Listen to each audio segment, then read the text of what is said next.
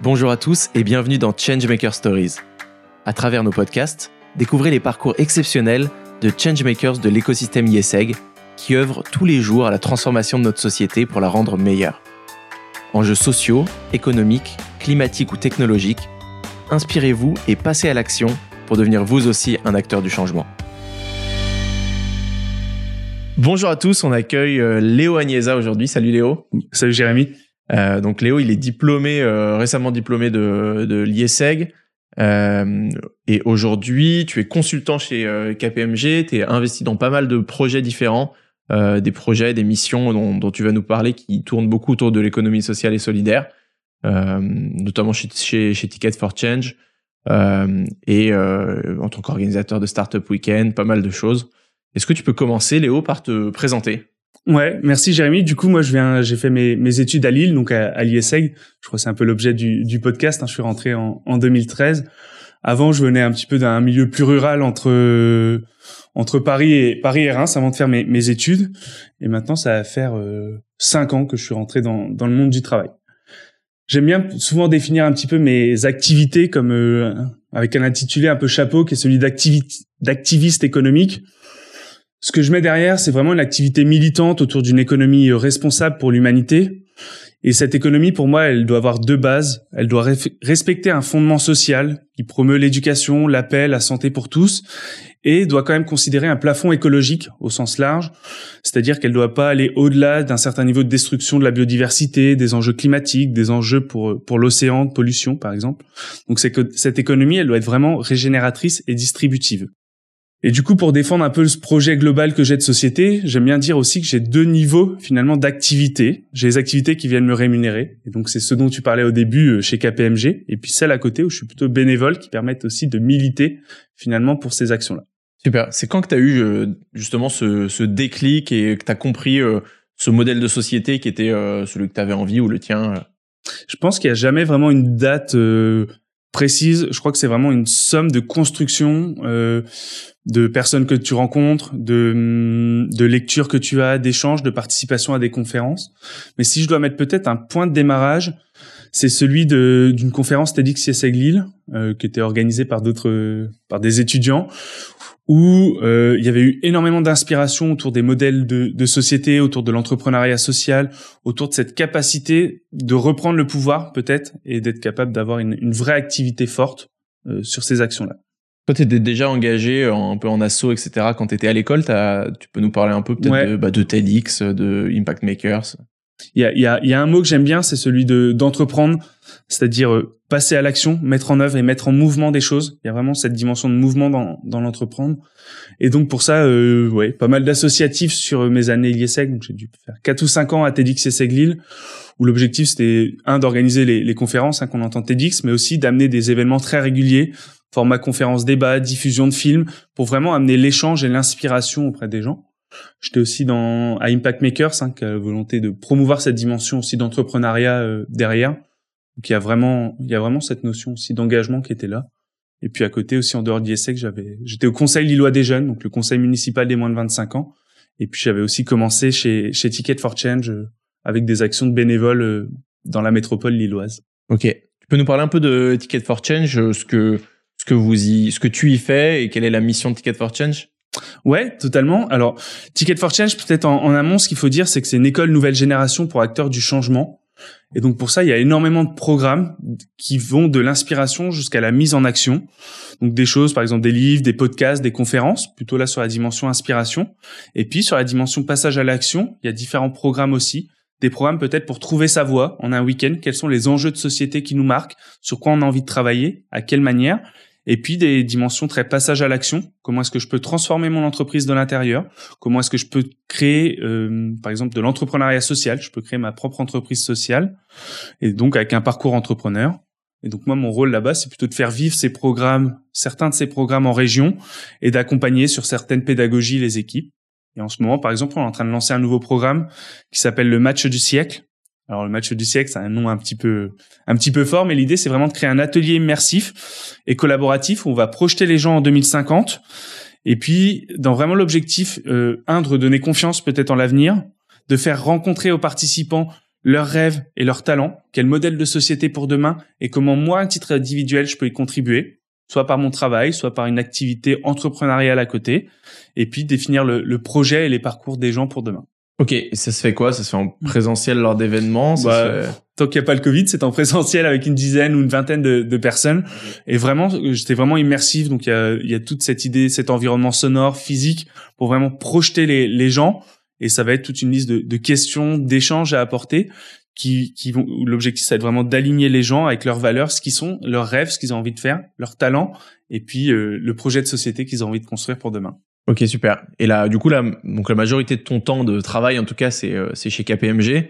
Euh, tu es euh, consultant euh, en, en économie sociale et solidaire? Ouais, totalement. chez KPMG, qu'est-ce que tu fais? C'est quoi ton ton rôle? Tu, Si tu peux nous parler de certaines ou d'une de tes missions, ça peut être intéressant. Alors peut-être en, en, préambule, du coup, chez KPMG, j'ai beaucoup de beaucoup de missions. Euh, et c'est vraiment moi mon c'est mon modèle économique perso. J'appelle ça souvent comme ça. Donc j'ai ce dont tu parles, un consultant pour l'économie sociale et solidaire. L'objectif, c'est vraiment d'accompagner les associations euh, et souvent les associations qu'on connaît moins, plutôt du, du secteur institutionnel. Par exemple, celle du mal logement, celle du médico-social, donc la prise en charge des personnes en situation de handicap, la dépendance des personnes âgées, qui sont souvent des, des grosses associations sur lesquelles euh, on peut accompagner les, les dirigeants d'entre les dirigeants de ces associations sur toutes les questions qui peuvent se poser, tant d'un niveau stratégique, un niveau parfois organisationnel ou des questions sur leur modèle économique. Un exemple peut-être de, de, choses qu'on fait en ce moment, j'anime des ateliers par exemple collectifs avec euh, huit associations ou entrepreneurs sociaux où on va les accompagner à évaluer leur impact social, c'est-à-dire quel, est l'effet pour leur population cible de, leurs actions. Finalement, je prends, je prends une association, je la mets sur un territoire, quelle était la situation initiale, quelle est-elle celle d'après, et donc quels sont les, les impacts qu'ils ont, et être capable de valoriser ça parfois dans leur modèle économique derrière, dans leurs négociations, par exemple, avec leurs financeurs, avec l'État ou avec d'autres d'autres partenaires. Ok, super intéressant. C'est c'est pas forcément les activités principales qu'on connaît des, Big Four et des, cabinets de conseil. C'est intéressant de se dire que ça existe aussi euh, ce type d'activité. Ouais, c'est vrai que je pense que les Big Four sont pas forcément très positionnés là-dessus, mais finalement, quand on regarde l'économie sociale et solidaire au sens large, c'est quasiment 10% du PIB en France. Donc c'est finalement euh, un euro sur 10 produits euh, de richesse. Et en fait, il y a énormément d'acteurs dont on parle beaucoup moins et qu'on parle peut-être moins aussi dans les parcours type ceux de l'ISEG alors qu'il y a tout un prisme et toute une valeur à, apporter à, ces publics-là. Ok, très bien. Tu peux nous parler d'autres projets dans lesquels euh, dans lequel tu es investi de manière du coup euh, probablement bénévole? Ouais, totalement. Euh, par exemple, on peut parler du, de quelque chose qu'on appelait jusqu'à la semaine dernière le Startup Weekend. C'était une association qui avait vocation à organiser des événements autour de l'entrepreneuriat social et de l'innovation sociale à Roubaix donc Roubaix, une ville plutôt considérée comme paupérisée en, France, et vraiment d'apporter une brique entrepreneuriale et de d'amener les habitants de Roubaix à toujours se poser la question dans leur brique entrepreneuriale de leurs impacts sociaux, environnementaux, sociétaux. Et donc pour ça, on avait plusieurs formats, les formats type Startup Weekend, donc hackathon de 54 heures, conférence, inspiration, passage à l'action. Et aujourd'hui, on est un petit peu en train de transformer notre, notre objectif. On pense qu'on a exploré un cycle de conférences sur cinq ans autour de l'innovation sociale et là, on a envie d'approfondir d'autres sujets. On pense par exemple au low-tech, à la sobriété. Et comment est-ce qu'on est capable d'amener ces dimensions-là aussi dans la vie de cité, à Roubaix ou dans la métropole lilloise autour de ces sujets-là? Ok. Alors première question, un startup week-end, euh, comme comme on a l'habitude de le de le voir, est-ce que tu peux nous expliquer ce que c'est C'est 54 heures? Ouais, on vient, on arrive le vendredi après-midi avec des gens qui ont des idées le matin sous la douche, qui ont eu des envies particulières d'entreprendre.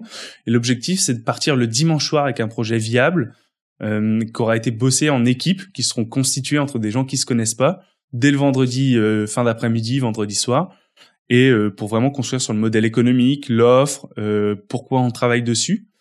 Et nous, on a une vraie vocation qui est celle de l'innovation sociale. Donc, on vient vraiment rajouter une brique, pas juste un vernis, mais celle de l'engagement que va prendre cette entreprise pour la société et comment est-ce qu'elle résout des problèmes sociétaux, environnementaux qui sont considérés comme urgents et importants.